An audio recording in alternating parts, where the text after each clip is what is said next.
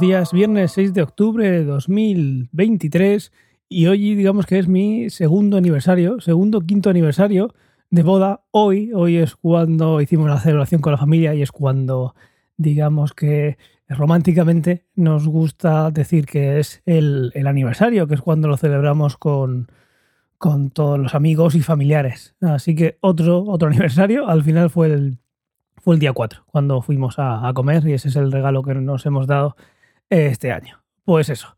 Y dicho eso, este episodio se lo quiero dedicar a una persona que seguramente no me esté escuchando porque, y esto es real, eh, me ha llegado a decir que eh, escucha, eh, bueno, escucha siempre el podcast cuando está en la ducha. Y lo gracioso es que le ha llegado a pasar que escucha la intro, la música de la intro, y lo siguiente que escucha es suscríbete, cuando lo dice Daniela. Así que esta parte seguramente no la está escuchando, pero te lo, te lo dedico a ti, fiel, eh, fiel oyente que, no oye. Es eh, un, reproductor, es, un número más, esa, esa, descarga más, esa reproducción más, pero eh, no, no, no sabe lo que pasa dentro del, del contenido. Y hoy, para terminar la semana, voy a hablar de qué son los crepúsculos y no me refiero a esas películas. Me refiero a esos momentos del día o de la noche que están relacionados con la posición del Sol. Un crepúsculo es eh, un periodo de tiempo que sucede antes del amanecer y después del atardecer, cuando el Sol empieza a meterse por debajo del horizonte, pero todavía no está de noche. Ese periodo en el que tampoco está de día, pero no es noche completa, es lo que se llama un crepúsculo. ¿Y por qué son interesantes los crepúsculos? Bueno, eh, para astronomía, eh, para navegación y también para el día a día de ciudades, de encender, apagar luces y demás y normativas, pues, pues tiene que ver, tiene que ver.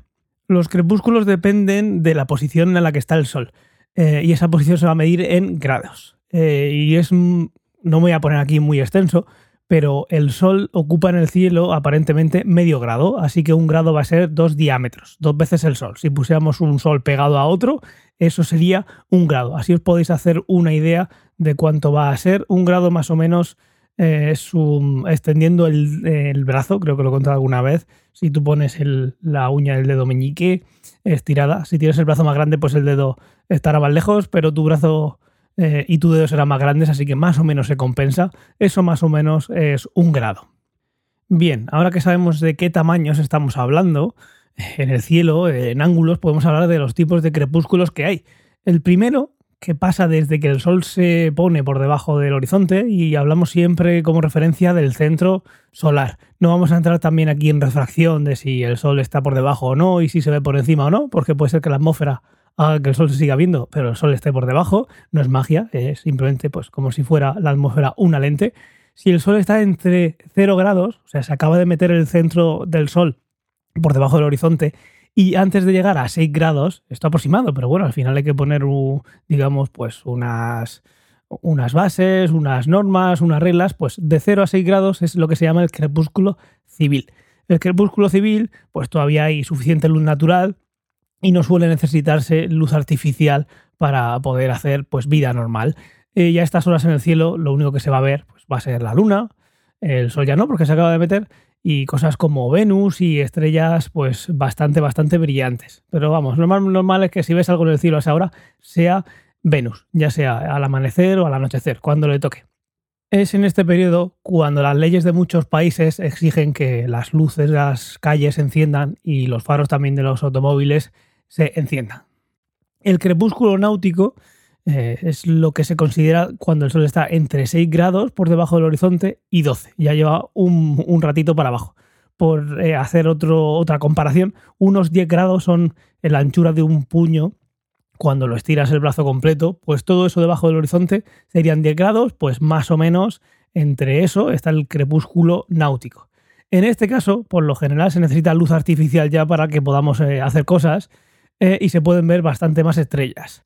Y por último, cuando el Sol se encuentra eh, entre eh, a menos 12 grados por debajo del horizonte, a 12 grados, y entre 12 y 18 es donde se considera el crepúsculo astronómico. Y estando en un sitio suficientemente oscuro, en el que no haya contaminación lumínica de las ciudades, te darás cuenta de que sigue habiendo algo de luz, aunque la mayoría de estrellas y objetos celestes ya podrían ser vistos, será visible incluso con algún, a simple vista, que no hace falta tener un telescopio para aumentar la luz que, llega, esa, esa hora ya pues prácticamente está de noche, pero sigue habiendo algo de luz. ¿Y qué pasa cuando el sol llega a los 18 grados por debajo del horizonte? Ahí es cuando se considera que está de noche. Algo tan simple como eso, pero bueno. Entre 0 grados y 18 están los tres crepúsculos y luego la noche. Y eh, alguno de vosotros estará pensando, ¿y la hora dorada, la hora azul y demás? Eso, bueno, eso no es algo que esté tan estipulado dentro de los crepúsculos. Son zonas que también suceden y también dependen de la altura a la que está el, sol con respecto al horizonte, pero no se considera dentro de los crepúsculos, pero también te lo voy a contar.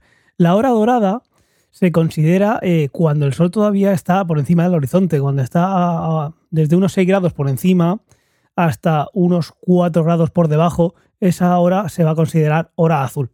Así que un ratito antes, bastante ratito antes del crepúsculo, de que se inicie el crepúsculo civil, que, se, que ya sabes que es cuando el sol se meta, hasta los 6 grados por debajo está la hora dorada. Desde que el sol se mete hasta un ratito antes de que llegue el crepúsculo náutico, porque recordamos que es hasta que cuando llega a 6 grados por debajo, pues ahí tenemos dos cositas. Los primeros 4 grados, cuando el sol está por debajo del horizonte, eh, sigue siendo hora dorada, pero es un poquito menos dorada es un poquito más oscura porque obviamente hay menos luz, pero los últimos dos grados, eh, antes de que se haga, eh, se termine el crepúsculo civil y empiece eh, el crepúsculo náutico, esos dos últimos grados son la hora azul.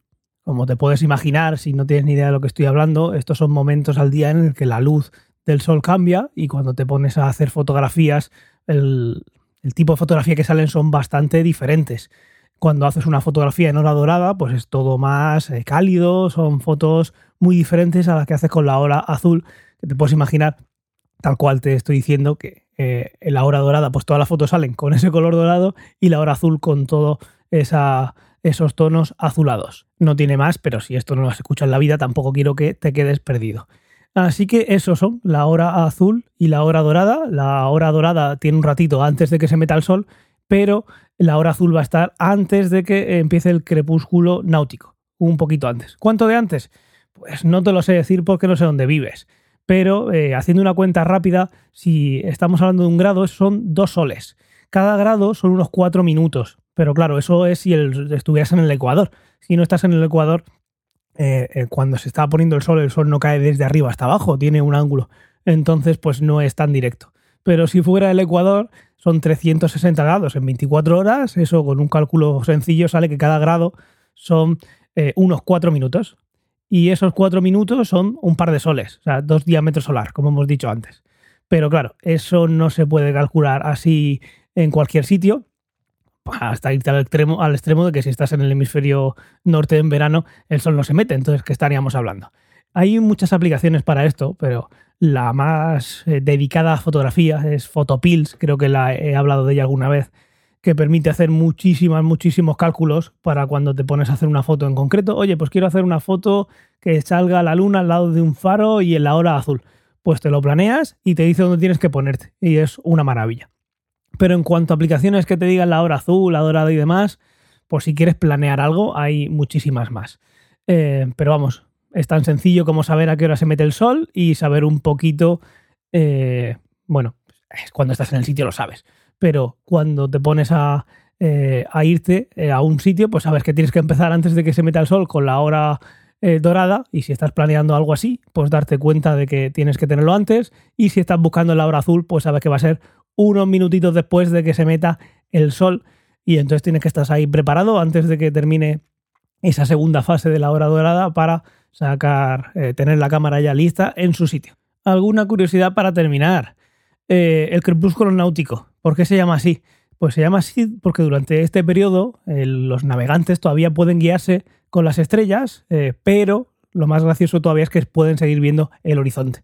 Entonces es un momento bastante interesante para poder navegar sabiendo dónde estás. Esto obviamente viene de antiguo. Hoy tendrán varios sistemas GPS redundantes por si alguno falla, eh, no perderse obviamente. Y como he dicho, para terminar, pues la duración de los crepúsculos va a depender de dónde estés. En el Ecuador es muy fácil calcularlo porque cada grado son cuatro minutos, pero va a depender muchísimo de la latitud donde estemos. En los polos puede tardar semanas, por lo tanto es algo que mejor valerse de alguna aplicación o algo así que te lo vaya calculando para tu ciudad en concreto. Y nada más por esta semana. Yo creo que hacía tiempo que no se acaba un episodio cada semana.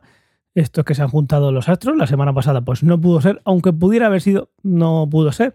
Pero de cualquier modo, eh, hemos llegado al final de la semana. Que paséis muy buen fin de semana y si todo va bien, nos escuchamos el lunes. Hasta pronto. Suscríbete.